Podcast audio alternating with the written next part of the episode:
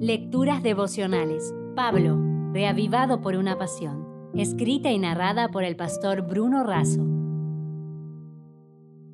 Hoy es 14 de octubre.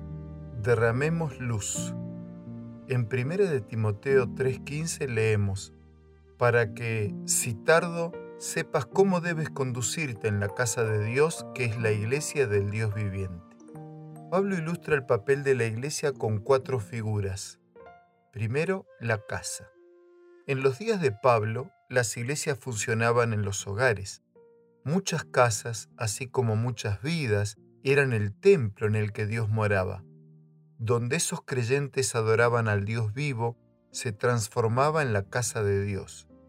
En la casa viven las familias, en la casa de Dios vive la familia de Dios. La familia nos provee sustento, la iglesia no crece por adición, sino por la nutrición de la palabra. En el comentario de Barclay leemos que después de una de sus grandes conquistas navales, el almirante Nelson aseveró que tal victoria se debió a que pudo comandar una banda de hermanos. La casa, la familia de Dios nos hermana a todos. Segundo, la asamblea. En los días de Pablo, en Atenas, se usaba esta palabra para referirse a la convocación de todos los ciudadanos. La iglesia es como una asamblea.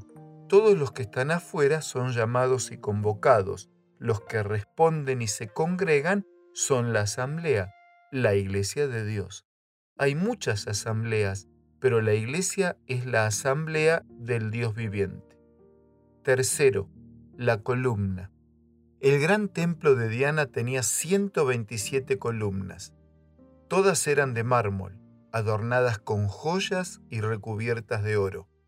Así como una columna está a la vista, se admira por su porte y sostiene el edificio, la verdad tiene que estar a la vista, ser contemplada, admirada y sostener el edificio de la iglesia.